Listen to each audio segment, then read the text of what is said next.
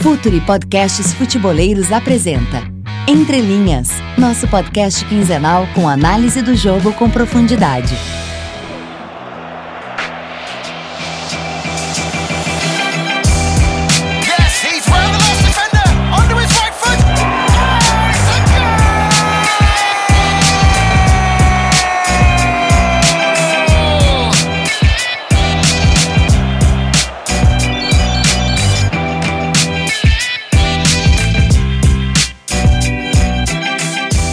Salve, salve rapaziada! Podcast Entre Linhas no ar mais uma vez, episódio 41. Lembrando que a gente segue dentro da pasta do Futuri, que lá tem outros podcasts, o, o The Pitch Invaders, o próprio Cautio Pizza e vários outros. Então sigam as redes sociais do, do, do, do Futuri, acompanhem as lives. Agora a gente tá gravando numa segunda noite, tá rolando live ao vivo lá também, com o Mairo, com o Gabriel Correia, com o Edu. Então, fiquem ligados aí no Futuri que tem muito conteúdo legal aí. E tô aqui, mais uma vez, como sempre, como a maioria das vezes, né? Quando ou, eu ou ele não fura e às vezes a gente precisa buscar um, um reforço de última hora. Leonardo Miranda, como é que tá, Léo? Tudo bem? Fala Renato, fala pessoal que tá ouvindo, tudo ótimo, tudo muito bom, espero que esteja tão bom assim com quem tá ouvindo. E, bom, nós dois estamos sempre, sempre aqui, é muito raro um dos dois não estar, mas a gente sempre tem alguns, alguns suplentes, alguns caras no banco, como diria o Roberto Martinez, técnico da Bélgica, alguns modificadores de jogo, né? Ele não fala que são caras. Ele não divide o time em titulares ou reservas, são modificadores de jogo no banco. E hoje a gente convidou um desse modificador do jogo que sempre acrescenta bastante aqui na nossa missão de pensar um pouquinho o futebol, que é o Rodrigo Coutinho. Tudo bem, Coutinho? Que não é o Coutinho da seleção, mas também é craque. Tudo bem, Coutinho? Fala, Léo. Tudo bem com você? Tudo bem com o Renato? Obrigado aí mais uma vez pelo, pelo convite. É, vamos, vamos lá, vamos conversar um pouquinho sobre esse tema aí. Um abraço pra galera ligada aqui no Entre Linhas, sempre prestigiando com uma boa audiência. É, o, eu tô chamando ele de Routinho agora. já é. Já, já ganhou a posição do Myron já. É, sinto, sinto informar todo mundo, mas o Myron andou treinando mal. Então agora tá no, numa Tá situação. no grupo de, separado. É, tá na situação de espera. Vamos ver se se consegue recuperar, mas é sempre um prazer. E a gente vai falar de Copa América, acho que é, a gente estava até conversando antes é, do, do programa é, sobre o que falar na, na data de hoje. É, acho que é impossível não falar de Copa América na, na temperatura que tá. A gente tá gravando na segunda-feira, dia 1 de julho. Ó, já estamos no meio do ano. Que é véspera de semifinais da Copa América. Acho que é, a nossa ideia aqui vai ser eu fazer o que? Trazer, recapitular tudo que vem acontecendo e já tentar projetar. Acho que, acho que é legal a gente começar é, justamente com o que aconteceu na, na competição até aqui. É, já muitas equipes elim- eliminadas, né? Algumas já na primeira fase. É, eu queria saber primeiro de você, Léo. O que, que você destacaria aí nessa primeira fase, tanto no lado positivo como negativo? É, o que, o que, que rolou pra você de, de, de, de novo, ou algo que te surpreendeu na primeira fase, dos eliminados, dos que passaram? Como que você viu esse, esse início de Copa América? Daqui a pouco a gente chega nas semifinais e tenta projetar. Cara, eu acho que tá sendo uma Copa América com um nível um pouquinho abaixo. Não que a Copa América seja um grande, uma grande competição, mas tá, os jogos estão um pouquinho devendo a desejar. Falando da emoção do jogo, como espectador. Falando como analista, eu achei uma pena a Colômbia ter saído. Pra mim foi o time aí da primeira fase. É, uma pena não, futebol é futebol, o Chile mereceu passar, eh, converteu mais penalidades. Mas a Colômbia é um trabalho bem promissor do Carlos Queiroz. Colômbia defendendo em linha, muito compacta com a bola, duas linhas de quatro com bairros entre elas, um time extremamente organizado, pressionando, como o Carlos Queiroz falava, sempre gente cercando a bola, e com a bola os movimentos do Rames Rodrigues saindo da, da esquerda para articular todo o jogo. Foi bem interessante, assim, alguns momentos da Colômbia de muito bom futebol e de um time com uma clareza de, de ideias muito grande. Achei realmente uma pena é, eles terem saído nos pênaltis, como foi, pelo nível demonstrado durante a Copa América, não só na vitória de 2 a 0 da Argentina, que foi é, um, um dos grandes jogos, mas também o nível mostrado contra o Chile, é, os 10 minutos aí do, do, do jogo contra o Chile, a Colômbia poderia ter feito 2 a 0 3 a 0 foi uma superioridade, muitas chances criadas. E o outro ponto de destaque é o. Acho que não dá para não falar de Brasil. É, o Brasil que vem aí sempre polêmico, muita gente falando que ponto aberto não é brasileiro, que o trabalho do Tite não é bom e tudo mais. Eu estava pesquisando aqui antes da gente gravar, espero que vocês estejam ouvindo isso na terça-feira, quando o jogo ainda não tiver acontecido mas eu dei uma olhada, estou olhando aqui nas chances criadas pelo Brasil, e muitas das chances criadas e muitas das finalizações a gol geradas passam sempre ou pelos laterais, quando estão por dentro, principalmente o Daniel Alves. É impressionante que o Daniel Alves, aos 36 anos, está jogando. E também passa pelos pontas abertos, muito pelo Everton e pelo Gabriel Jesus. Eles podem não ser, podem não estar tá agradando o gosto popular, digamos assim, mas para a equipe está fazendo muito bem ter esses homens esticando um pouquinho o campo. São várias chances que o Brasil está criando e o Brasil está encontrando algumas dificuldades, muito pelos adversários que vêm fechados, que às vezes fazem muitas faltas, mas está bem interessante esse papel do, dos laterais aí, o Daniel Alves. Inclusive o Daniel Alves ele deu uma, uma um nome interessante para a função dele. Ele disse que ele, ele é amigo de todos, ele ajuda todo mundo. É o cara que praticamente pensa o jogo, está pensando o jogo da seleção. É, queria ouvir de vocês um pouquinho quais os destaques que vocês elencam aí desses últimos jogos e se vocês concordam, será o Daniel Alves é o grande pensador, o grande articulador da seleção? Bom, então, é, eu, eu, eu, concordo. Eu acho que o Daniel Alves é assim, um dos jogadores ali que, principalmente em termos de saída de bola, né, ele acrescenta bastante e até no segundo momento de construção, né, auxiliando nessa articulação tá jogando realmente muita bola. Impressionante como ele conseguiu chegar. É, tudo bem que é muito tempo como profissional, né? Ele é profissional já há mais de 15 anos. Então o jogador ele vai evoluindo. Um atleta é, experiente e inteligente como ele é, ele vai se aperfeiçoando em diversos aspectos. Mas é impressionante como é que ele consegue hoje. Ele, a tomada de decisão dele é muito boa. Dificilmente ele erra né, a decisão de uma jogada. Ele pode errar tecnicamente ou o adversário pode é, se antecipar, enfim, tem mérito também do adversário em algum erro que um jogador comete, mas é impressionante como ele dificilmente erra a decisão que ele toma na jogada, então nesse aspecto aí eu concordo bastante, é certamente ao lado do Arthur o principal jogador que vai gerar jogo à seleção brasileira, né? Que vai a bola vai sair do pé dele com mais qualidade nesse segundo momento de construção, principalmente. E sobre destaque da Copa América, né, eu, eu também acho que não é, não é uma competição assim de um nível tão alto, é, até acho que é uma competição abaixo de nível das últimas Copas América, mas eu queria tocar em dois pontos que acho que a gente pode debater com relação a isso. Primeiro que é a banalização da competição, né? Que acho que nos últimos ciclos aí de, de Copa do Mundo, né? Pegando os quatro anos, sempre como primeiro ano posterior à Copa do Mundo, são muitas Copa América, né? Antigamente eram duas por ciclo, às vezes uma só, mas realmente está demais. Ano que vem tem outra Copa América, no, no outro ciclo tivemos duas também em anos subsequentes. Então acho que é uma coisa que tira um pouquinho da, daquela tara do jogador, né, de, de ser uma competição diferente. Acho que isso influencia. E um outro ponto é que é impressionante como quando a gente vai falar de futebol aqui no Brasil, a torcida, a maior parte dos comentaristas se fala muito ou é uma maravilha ou é uma porcaria, né? Não, não tem o meio termo nunca. E sinceramente eu não acho que seja uma porcaria a Copa América. Se a gente for pegar o nível dos jogos, eu posso falar aqui cinco ou seis jogos de um ótimo nível. É claro que no universo agora de 26 jogos, né? É, até o momento que tivemos nessa competição, não é grande coisa, mas também não é uma competição que não teve nada de bom. A gente teve duas seleções eliminadas na primeira fase que mostraram um futebol bem bacana de se, de se acompanhar. Por exemplo, o Catar e o Japão. São seleções que têm coisas a ajustar? Sim, tem coisas, tem coisas a, a serem ajustadas. Mas, por exemplo, o Japão estava jogando com quatro jogadores apenas da seleção principal. É, da seleção principal. O Qatar é um time que não tem muita experiência internacional, apesar de ter vencido a Copa da Ásia no início desse ano. Mas, enfim, desse nível, era a primeira competição da seleção Qatari. Então, eu acho que, que tem algumas coisas positivas para ser tira, serem tiradas, sim.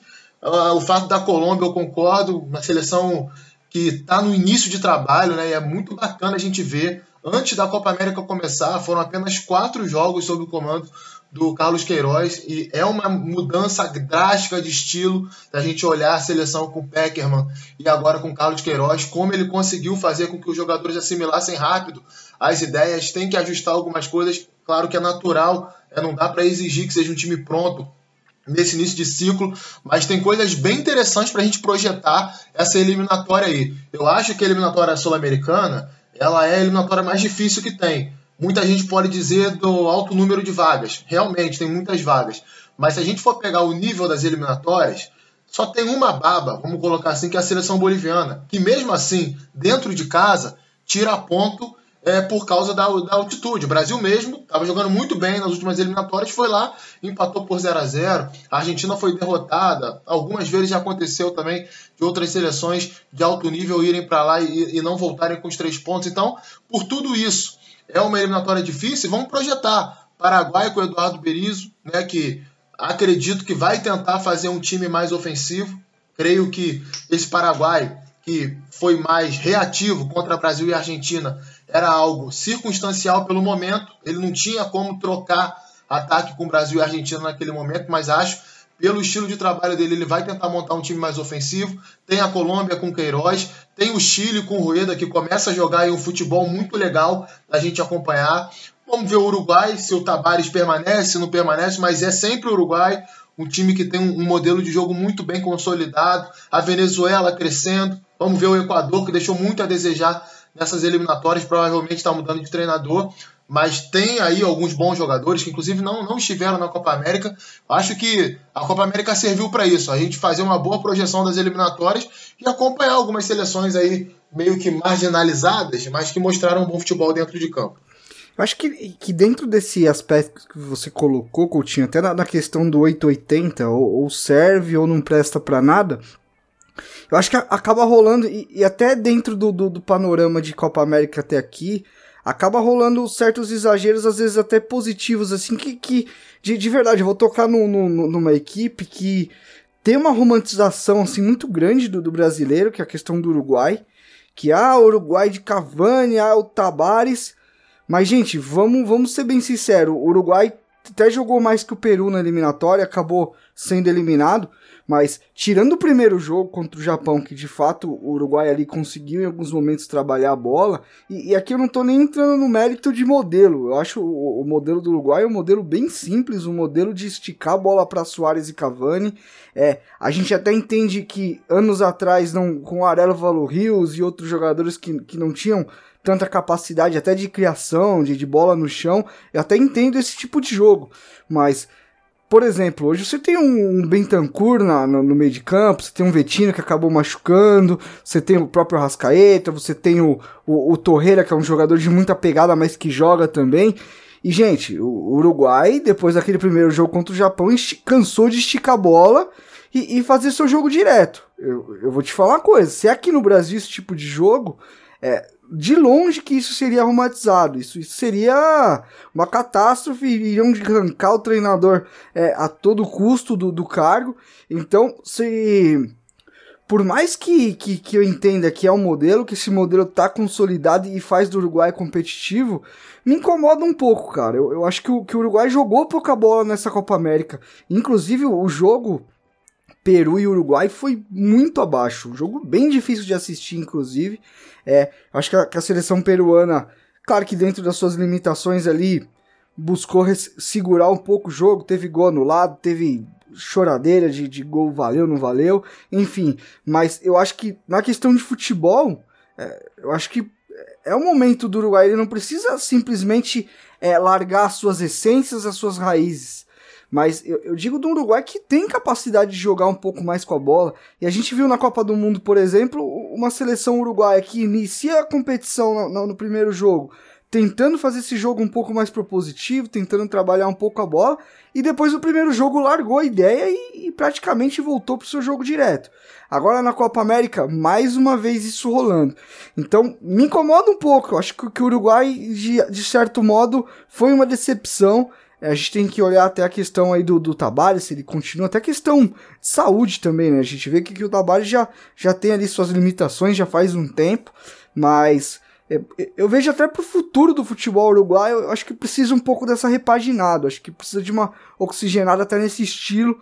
Sair, é, é claro que é importante você ter essa casca da, da raça, da vontade, da gana, mas o futebol continua andando, o mundo continua pedindo outro tipo de jogo e, e volto a repetir. É, modelo é modelo, acho que o Uruguai executa bem o modelo, mas é um modelo, por exemplo, quando você pega uma equipe que pelo alto vai bem, que consegue disputar bem primeira e segunda bola, o time fica muito sem saída, assim. Isso ficou bem claro durante a Copa América e, e me incomodou um pouco. É, galera, o que, que, vocês acharam do, do Japão, assim? Eu, eu é, muita gente brinca, né, do Japão ser jogar como nunca e perder como sempre. Acho que foi essa, mais uma vez, a impressão, né? O que, que vocês acharam? Ô, ô, Renato, só deixa você estava falando de identidade e me veio um insight na cabeça que acho que é importante registrar. É, a gente está há um ano e meio mais ou menos é, está se debatendo muito a identidade do futebol brasileiro. Ah, porque o Tite não resgata a identidade, porque pegou o jogo de posição, porque a gente precisa rever a base, tem muito pouco ex-jogador na base, estamos robotizando nossos meninos, Casa Grande em rede nacional disse que o Brasil está contaminado.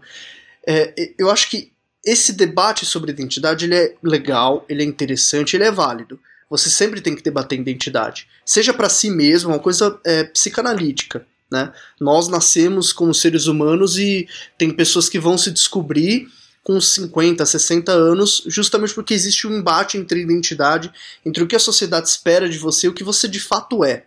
Mas esse debate está muito fora de tom e fora de hora na seleção brasileira. É, o Tite está tá sofrendo críticas que não são do trabalho dele. É, não dá para você criticar um técnico com uma ideia de jogo muito clara, que explica essa ideia de jogo em toda a coletiva do Brasil, e criticar porque ele não fez o que você espera da seleção. A seleção ela não vai jogar o que o torcedor espera dela. Ela vai jogar o que o técnico coloca como ideia. Se o técnico tem uma ideia que é de acordo com a identidade do futebol, aí é um outro papo. Mas o Tite está sofrendo uma cobrança talvez que não seja dele. Ele, eu falei dos pontas abertos, mas pode, pode ser outra outro tipo de identidade, outro tipo de jogado, outro, outro tipo de coisa, dele falar o termo científico, da, da, da, do Brasil não ter ido bem na Copa e etc. Mas é um outro debate. É, e, e, é, essa questão da identidade ela é muito tirada também de, de ordem. assim. Qual time segue a identidade? Você deu o exemplo do Uruguai. Ah, o Uruguai segue a identidade, é sempre um time raçudo. É sempre um time raçudo que não ganha uma partida de mata-mata desde 2011. O Uruguai não ganha uma partida de mata-mata desde 2011. Será que tem horas que a identidade precisa ser um pouco desrespeitada, digamos assim? Ela precisa não servir como trave. O Uruguai precisa ter um time que joga mais com a bola. Não dá para só ficar no Soares e Cavani o tempo todo bola longa. Eles são dois craques tão fantásticos que eles próprios são o sistema. Eles criam tantas chances para eles mesmos concluírem que é, é fora de série os dois jogando. O Soares abre, o Cavani entra, o Cavani às vezes abre pelo lado, o Soares entra no espaço. E, eles dois são Uruguai, basicamente. Só que isso é muito pouco pro Uruguai, que é um, um, país bicampeão, é uma seleção bicampeã da, da Copa do Mundo.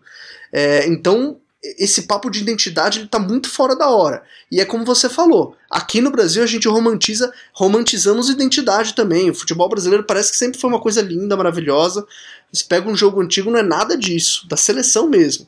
Então a gente precisa talvez seja um pouco mais realista quando se fala de futebol e quando se fala de, de, identidade de outras seleções jogando. A Inglaterra ficou anos com esse discurso de, de identidade, eles só conseguiram uma semifinal de Copa do Mundo quando saíram disso.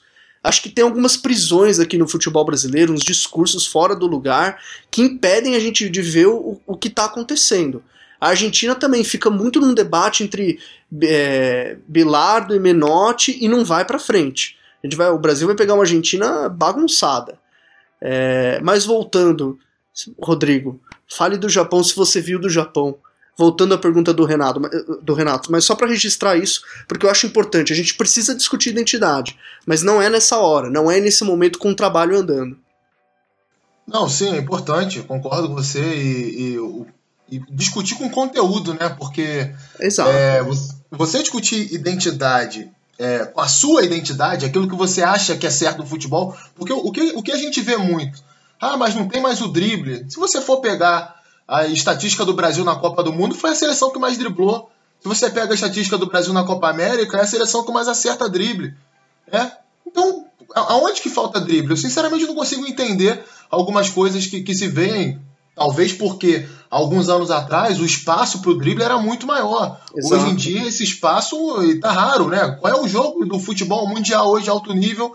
A gente vai ver um cara enfileirar, sabe? Quem, quem faz isso é o Messi. E é o cara que é o mais diferenciado do futebol internacional. Tem jogo que nem ele consegue fazer se ele não tiver um sistema ali ao seu redor. Então, é, eu acho que o, eu, eu respeito muito esse debate quando ele vem com conteúdo. Ah, o, o, que, o, o que que você acha que está faltando na seleção brasileira? Quando vem com esse papo, ah, tá faltando drible, tá faltando a malandragem, ah, porque o centroavante passou a Copa inteira e não fez um gol. Ah, a França foi campeã do mundo em 98 com o centroavante também não fazendo nenhum gol, só preparando jogada para quem vinha de trás fazer. É claro que é um outro contexto, não estou comparando o Bivarte naquela ocasião com o Gabriel Jesus, mas é só um, é só um, uma- uma- um, um leve destaque é, para a gente tentar se livrar um pouquinho dessas frases feitas, desses chavões que na realidade não falam muito sobre o futebol. Só para responder a tua pergunta sobre o Japão, eu sinceramente gostei muito do que vi. É, vale lembrar que a seleção japonesa veio para a Copa América com um time basicamente sub-23. No ano que vem a Olimpíada vai ser em Tóquio, então eles estão apostando todas as fichas nessa geração, nessa equipe, nessa geração que tem o Takefusa Kubo, que inclusive já foi contratado pelo Real Madrid, teve uma passagem na base do Barcelona, de um canhotinho muito habilidoso, tem um ótimo passe, gruda a bola no pé e vai, vai carregando ela assim de uma forma muito legal da gente ver. É, tem outros jogadores de qualidade também nessa geração, mas o que me chamou mais atenção foi o sistema tático da seleção. né? Em nenhum momento é, ah, tava com um garoto de 20, 19, alguns garotos até na universidade ainda. É, o futebol japonês ele tem essa similaridade, por exemplo, com, com os esportes norte-americanos. A maioria dos jogadores eles vêm da universidade, eles não vêm da divisão de base do clube. Então, dois ou três jogadores, se eu não estou enganado, de- desse plantel, ainda estavam na universidade, não estavam nem em clube ainda. Mas não era um time que ficava esperando o adversário atrás, muito pelo contrário, jogava com posse de bola, uma liberdade de movimentação muito grande dos atacantes, dos meias, inteligência tática. O Shibazaki, que era um dos jogadores é, vamos colocar assim, experiente, né? Que foi inclusive titular na Copa do Mundo, distribuindo o jogo com aquela maestria que a gente viu no Mundial do ano passado, sabe? Um volante com, com a visão assim acima da média é, no futebol internacional, bons zagueiros saindo jogando. Então, é uma seleção que veio para a Copa América, talvez não tenha passado, porque faltou experiência, principalmente no jogo contra o Chile, onde fazia um jogo duro contra o Chile até levar o 2 a 0 e pela parte defensiva. É, a seleção japonesa ela tem esse problema já histórico, né? tem dois problemas históricos. O primeiro da, da ineficiência nas finalizações, que apareceu novamente na Copa América, e o segundo da parte defensiva. Às vezes falta ser um pouco mais competitivo, por isso que eu acho que não foi tão longe e, e acho que o Qatar também vai muito por aí. Né? O Qatar está tá evoluindo e a gente vê um, um time que tem organização tática para atacar, falta qualidade técnica, tem bem menos qualidade técnica do que a seleção japonesa, por exemplo, mas tem organização tática, gera superioridade sempre no setor da bola, tem uma movimentação bacana de se ver, varia esquema tático, mas também tem problemas defensivos. Mas são duas seleções que caíram na primeira fase, mas que deixam ali um legado. Dá pra gente ver que apresentaram alguma coisa de diferente e interessante nessa Copa América, talvez mais até do que o próprio Uruguai, como a gente falou. O Uruguai é um time que hoje tem vários jogadores, né? Vocês falaram com muita propriedade, é, que poderiam permitir um estilo de jogo mais pautado em bola no chão, em troca de passes curtos, de criar um repertório maior de jogadas, né, para fugir um pouquinho só dessa, de, de, dessa, dessa coisa rasa da ligação direta, de só jogar no contra-ataque. Mas infelizmente o Tabares ele, ele, ele, não, ele não demonstra ser um cara que, que vai acrescentar isso. E ainda tem um ponto que é preocupante. Se ele continuar, é, Cavani e Soares, eles não são mais garotos. Eles já estão entrando numa, numa curva descendente da carreira. Será que eles vão continuar tendo essa imposição física nos próximos dois, três anos? Para o Uruguai chegar bem na próxima, Copa do, na próxima Copa do Mundo com esse modelo? Então, sinceramente, eu acho difícil. Talvez o melhor caminho, de fato, para a seleção uruguaia fosse uma mudança no comando. E, e, e, o Rodrigo até falava de. Eu concordo plenamente com o Uruguai, acho que. É, até antes de, de passar para os que já caíram e, e até os, os, pontos negativos, é, eu, eu, vou até além, assim, se você olhar o Uruguai, o trabalho no, do futebol uruguaio há muitos anos é muito bom, é um país com dimensões de Estado, aqui para se comparar com a gente brasileiro aqui, mas que consegue é, produzir muitos jogadores, né? Consegue ali, mesmo não tendo uma população muito grande, produz muitos jogadores. Mas se a gente olhar até a questão de estrutura do futebol uruguaio, é, a questão dos estádios, você tirando Penharol e Nacional ali, que são, são equipes que são melhor estruturadas, tem, tem alguns jogos da, da primeira divisão paraguaia que tem um ar de, de várzea do Brasil aqui. É claro que isso também informa, isso também cria dificuldade, isso, isso faz com que o jogador busque é, é se superar, tem, tem, o seu, tem, tem o seu lado também, o seu, a, a sua questão. A, Aí talvez isso crie muito nas pessoas a questão do raiz, de não sei o que lá, mas de fato acho que o Uruguai precisa dar uma, uma repaginada não só na seleção, mas com, como estrutura de futebol mesmo e, e até estrutura de formação, apesar de, de, de, formar muito bem.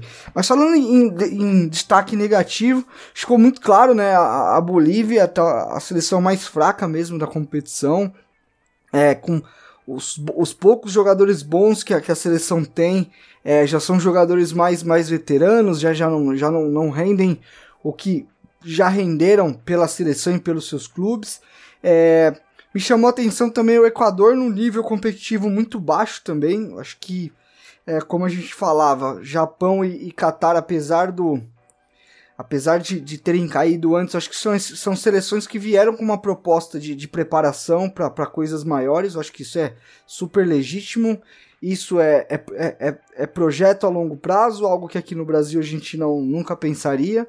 Na verdade, a gente nunca vai pensar do, do jeito que as coisas andam. Mas que, o que, que vocês acharam de, de Bolívia e Equador? É, eu vejo que o Equador ainda tem até qualidade e margem para crescer um pouco mais em questão de desempenho. É, que, que vocês acharam dessas duas seleções? Eu, eu, eu vi, vi as duas seleções. Achei a Bolívia é, muito naquele jogo bem, bem reativo, procurando muito Moreno. Uh, o Equador também. O Equador sempre teve como característica um jogo muito veloz, né? Sempre teve é, a característica da velocidade muito, muito forte.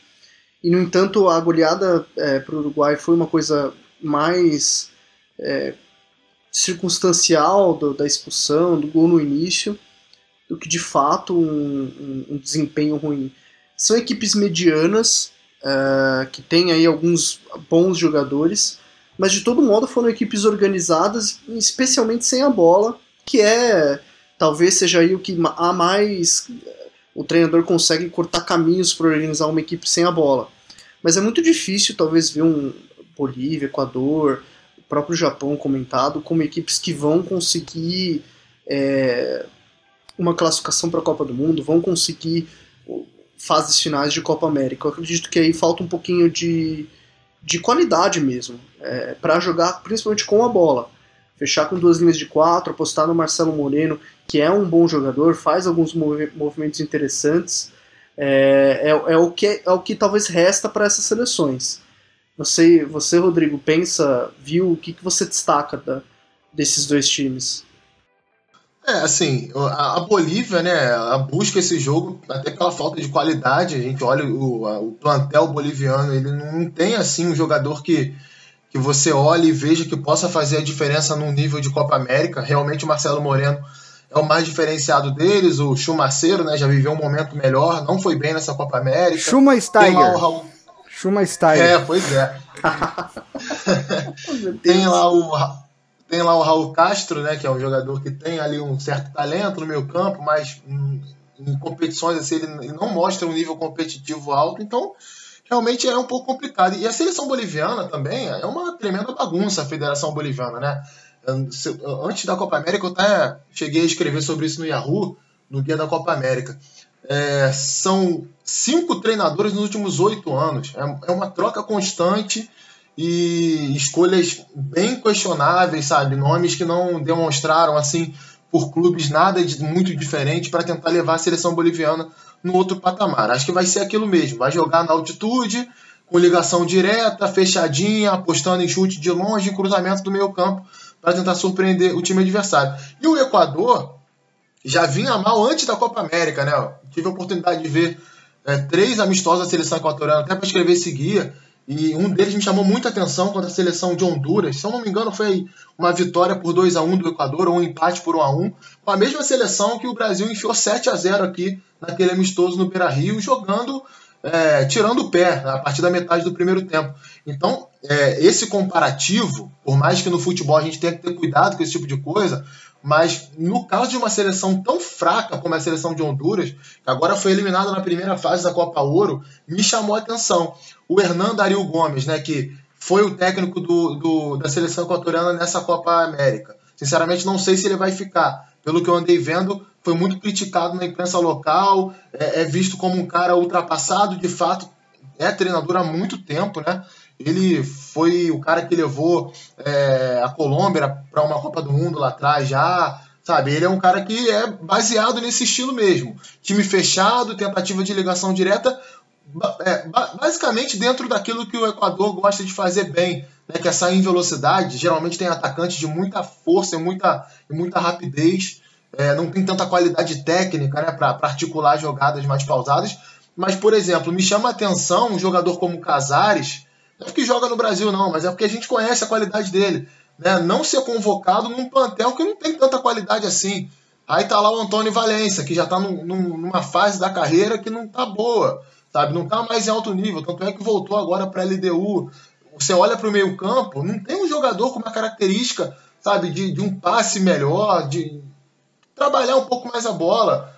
E, por incrível que pareça, ele vinha treinando um time, né? Dando sequência a um time antes da Copa América e de repente mexeu no time inteiro na, na, na estreia contra a seleção uruguaia. Trocou lateral, trocou o trio de volantes, trocou o jogador de lado de campo. Enfim, não deu para entender muito bem o que, que o Hernando Dario Gomes pretendeu com a seleção equatoriana nessa Copa América. O modelo de jogo é esse mesmo, né? Que a gente já, já vem falando. É um time mais baseado no contra-ataque, né, na retomada de bola para acelerar com jogadores de frente, mas é, nem isso conseguiu fazer bem. Você é, você tem essa estratégia. Você tem que ter os dois lados da estratégia. Se você só marca e não sai para jogar com qualidade, você está executando mal a sua estratégia. Você tem que fazer as duas coisas. Se é um time de contra-ataque, beleza. Marca forte e tenha é, também uma boa condição de contra-atacar para causar dano no adversário. Se você não faz isso, você não executa bem o seu modelo de jogo. Na minha visão, foi o que aconteceu com a seleção equatoriana. Certo. E agora então vamos projetar, né? Vamos projetar aí os próximos jogos.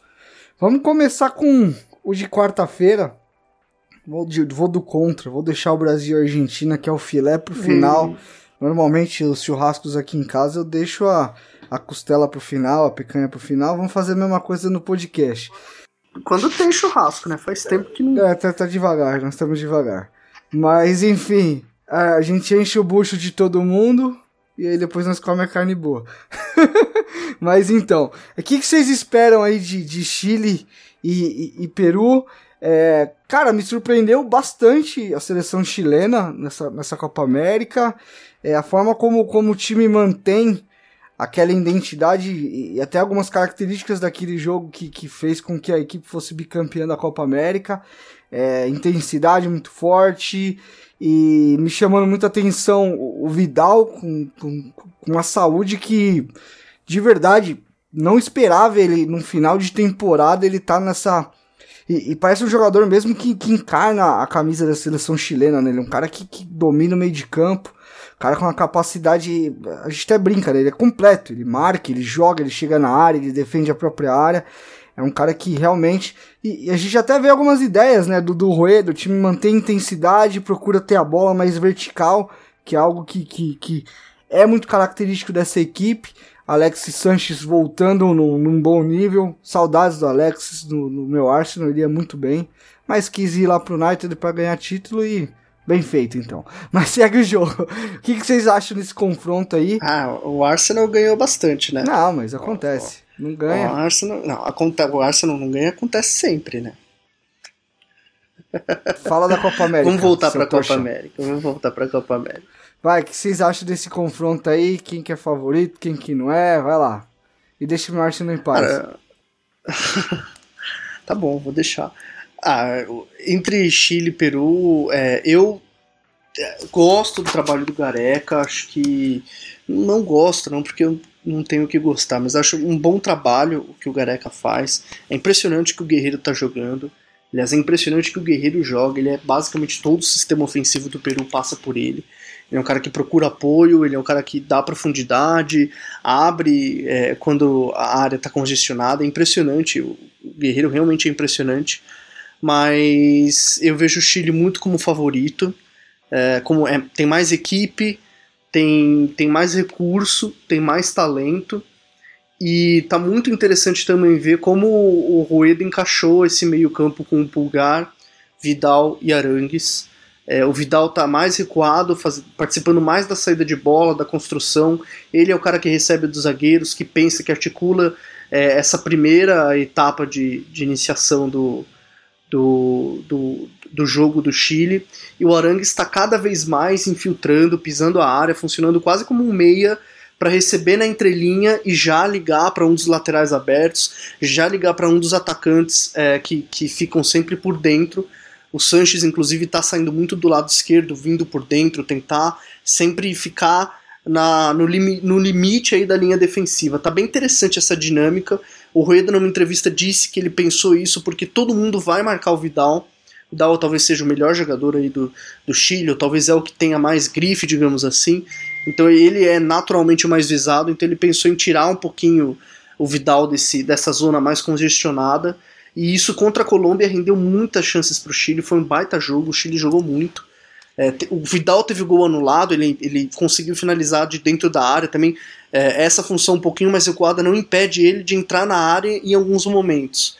Uh, mas eu vejo o Chile como, como favorito, defende o bi. É, é uma equipe. O trabalho do Rueda, os chilenos criticam um pouquinho, uh, mas é um trabalho que está mostrando aí uma consistência, em especial nessa, nesse meio-campo, e mantém um pouquinho aquilo que o Bielsa, que o Sampaoli, que até o Pise colocaram como ideia. O Chile já está há uma década aí jogando com o mesmo estilo, digamos assim, não a mesma ideia de jogo, mas com a mesma filosofia. E o Rueda foi bem é, astuto ao manter isso. É um jogo bem direto também. O Chile consegue chegar com poucos passes no ataque. Eu vejo muito o Chile aí saindo com uma vantagem uh, ah, para esse confronto. Você, Rodrigo? E. Não, vamos, vamos para Brasil e Argentina. A gente já tá com, com o tempo em cima. Rodrigo, o, projeta, meu... projeta ah. Brasil e Argentina aí. O que, que, que, você acha? Depois eu dou alguns pitacos também. Ah, então, eu, eu acho que o Brasil, é, eu vejo o Brasil com certo favoritismo, sim. Acho que se a gente for computar aí a soma de atuações de Brasil e Argentina nessa Copa América, o Brasil ele jogou mais que a Argentina. A Argentina ela foi muito desorganizada, principalmente nos dois primeiros jogos. Acho que houve ali um crescimento a partir da, da mudança de esquema tático, né? O Messi com mais liberdade, de, de, movimentação, o Agüero e o, e o, Lautaro Martinez um pouco mais à frente, às vezes parece um 4-3-1-2, às vezes parece um 4-3-3. Só que a minha grande dúvida é o seguinte: será que o Scaloni ele vai manter essa ideia contra o Brasil? Eu vou dizer por quê. Porque nos últimos dois jogos, é, tanto o Messi quanto o Lautaro e o, e o Agüero, eles não participavam do momento defensivo. Então era uma seleção argentina que em muitos momentos até se assemelhava ao que a Bélgica fez no primeiro tempo contra a seleção brasileira na Copa do Mundo.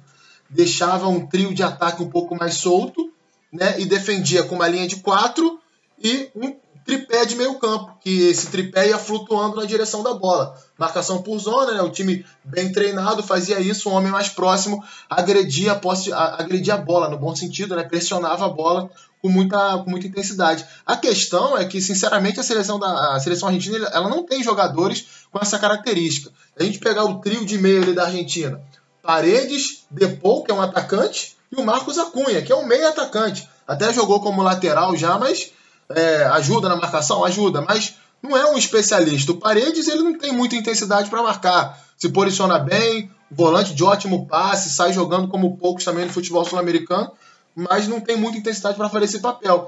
E aí a seleção brasileira com liberdade para trabalhar essa bola na primeira linha, na região que o Arthur joga, na região que o Daniel Alves joga, pode causar muitos problemas na seleção argentina, que já tem uma linha defensiva que também não é muito confiável. É, deve jogar o forte improvisado na direita, ele foi bem contra a Venezuela, mas uma coisa é duelo individual com o Matiz, outra coisa é duelo individual com o Everton Cebolinha, que está vivendo um ótimo momento é o melhor jogador do Brasil, na minha visão, nessa Copa América. Então, eu, eu tô achando que o Scaloni tá preparando alguma coisa. Acho que um dos três não joga. E se eu tivesse que é, falar, eu, eu falaria que eu acho que vai pesar é, a hierarquia, a moral dentro do grupo. Eu acho que o Lautaro vai acabar sobrando, mesmo tendo uma ótima média de gols, mesmo jogando muito bem, para jogar Messi e Agüero um pouco mais à frente. Deve colocar um outro jogador ali no meio campo, pode ser o Guido Pizarro ou o Guido Rodrigues, enfim, um dos dois pode entrar e ajudar a fortalecer a marcação por ali. Mas eu, sinceramente, acho que a Argentina não vai é, entrar em campo da mesma forma que atuou nos últimos dois jogos contra a Venezuela e contra o Catar. É claro que não vai ser uma Argentina que vai ficar esperando o Brasil o tempo inteiro, mas acho que vai tomar alguns cuidados defensivamente. E para a seleção brasileira, é tentar repetir os seus melhores momentos. Né? O Brasil é, ele não conseguiu fazer uma boa estreia contra a Bolívia, Contra a Venezuela fez 15 minutos muito bons no primeiro tempo, depois caiu de produção e aí na segunda etapa teve muito volume, apesar de ter faltado organização, poderia ter vencido aquele jogo. Contra a seleção peruana, as circunstâncias do jogo acabaram levando que o Brasil é, tivesse uma ótima atuação e contra o Paraguai oscilou bastante. É, também produziu para vencer no tempo normal. Então é tentar pegar esses bons momentos e ter um entendimento que também não vai fazer uma atuação brilhante. Dificilmente o Brasil vai ter uma atuação brilhante é, por tudo aquilo que a gente vem citando desde o início do, do, do podcast de hoje. Sabe, é, são novos jogadores chegando, é, é uma, uma nova, um, um, novo trabalho do Tite, vamos colocar assim, algumas ideias diferentes né, que a gente pode debater, talvez no outro podcast com mais profundidade, é, essas ideias, mas é, acho que o Brasil ele tem sim condição de fazer um bom jogo é ser melhor que a Argentina e chegar à fase final. Só o último parêntese, com perdão de eu ter me estendido um pouquinho, sobre a seleção chilena. Para mim, joga o melhor futebol dessa Copa América. E se vocês me perguntassem hoje, o melhor jogador da Copa América é o, o Arturo Vidal. Tá jogando muita bola realmente. É, eu, eu acho que dentro dessa questão da Argentina, é, até hoje, eu até postei no Twitter agora há pouco uma análise que eu fiz no, no, no Futebol na Veia, na ESPN, é, eu, eu acho que a palavra pro Scaloni durante toda a competição é, é equilíbrio. Ele tem buscado equilíbrio, ele tem tentado compensar um, um, jogador com outro. A entrada do Foyt é muito claro isso. Você improvisar um zagueiro e o Foyt não passa do meio de campo. Ele não, ele, ele, ele é um lateral bem base mesmo, um lateral bem defensivo. É, é um cara que fica ali mais plantado justamente por jogar com esses três jogadores à frente, né? A Argentina em vários momentos defende com sete jogadores, não defende com. O, o Agüero, por, por um momento ou outro, nesse 4-3-1-2, né? É, que, que, que, que o Scaloni emplacou.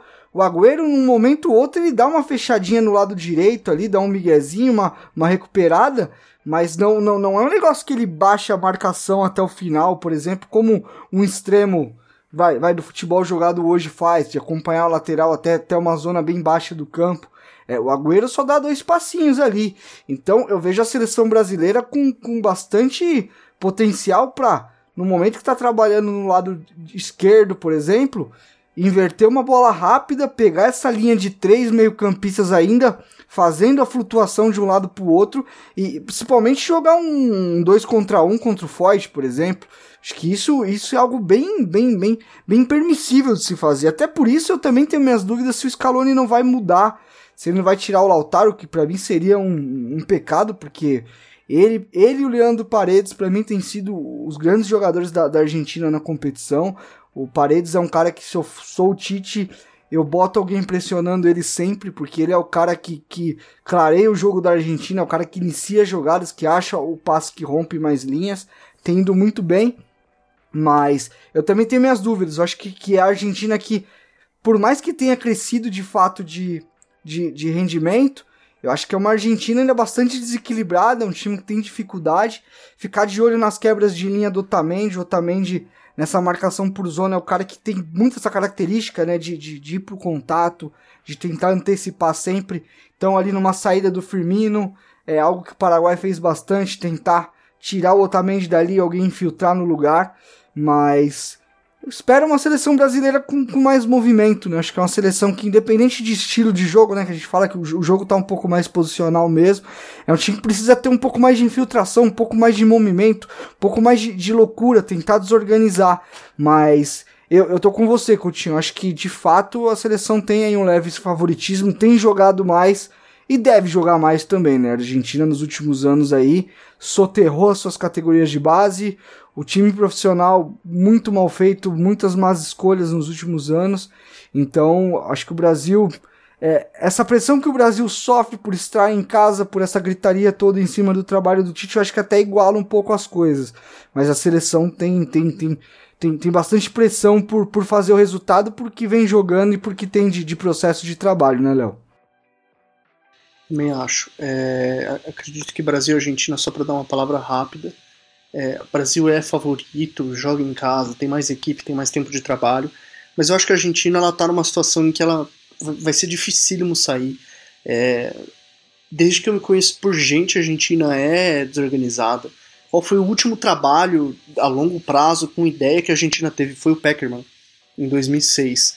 Tá sempre trocando de técnico, sempre trocando. O, Pe o Peckerman, que foi, o Peckerman que formou a última boa geração, inclusive, no trabalho é, nas categorias de base. Exato. A Argentina, a Argentina deixou é, a gente pode até falar sobre isso qualquer dia, acho que até uma pauta legal, Léo, pra gente trazer. Porque que a Argentina vive. É, e muito por isso, por, as últimas gerações foram formadas no, no Deus nos acuda. As, as categorias de base da, da, da, da Argentina estão largadas há muito tempo. Então é um problema também até estrutural lá.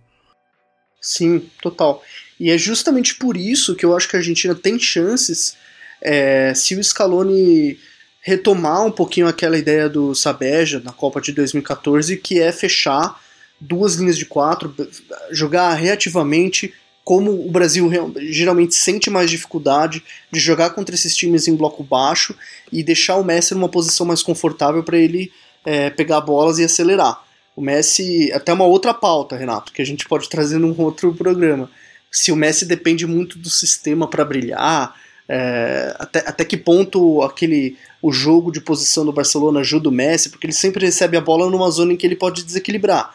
Na Argentina, ele tem que voltar um pouquinho mais. E ele encontra mais dificuldade com marcação. Isso ficou evidente na Copa do Mundo. Mas a Argentina pode ganhar sim esse jogo se ela é, achar essa solução para dar espaço para o Messi. O Messi precisa de espaço, ele precisa da, só da linha defensiva na frente dele. Quando ele tem isso, ele consegue conduzir, driblar em alta velocidade, ele consegue para o gol.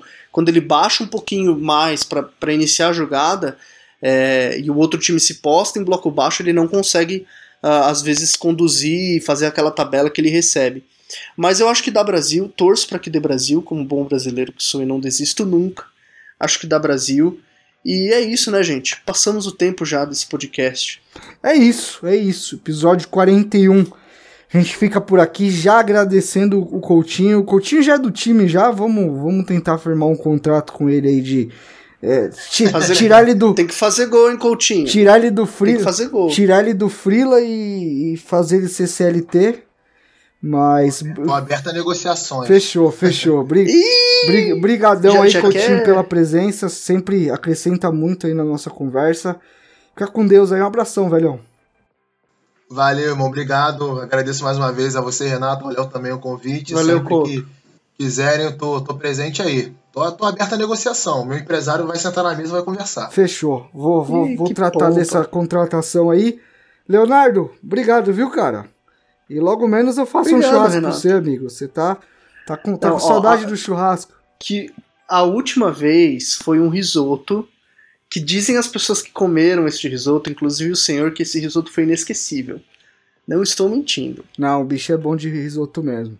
Mas valeu, vamos parar de papo mentindo. furado e vai dormir, rapaz. Você Falou, amanhã, galera. tem mais. Bons jogos para todo mundo. Ficamos por aqui. Certo. Abração. Certo, lembrando que estamos no, no, no, na agenda do Futuri. Escute os podcasts, participe das lives futeboleiras e pense o jogo com a gente. Abraço, galera. Valeu!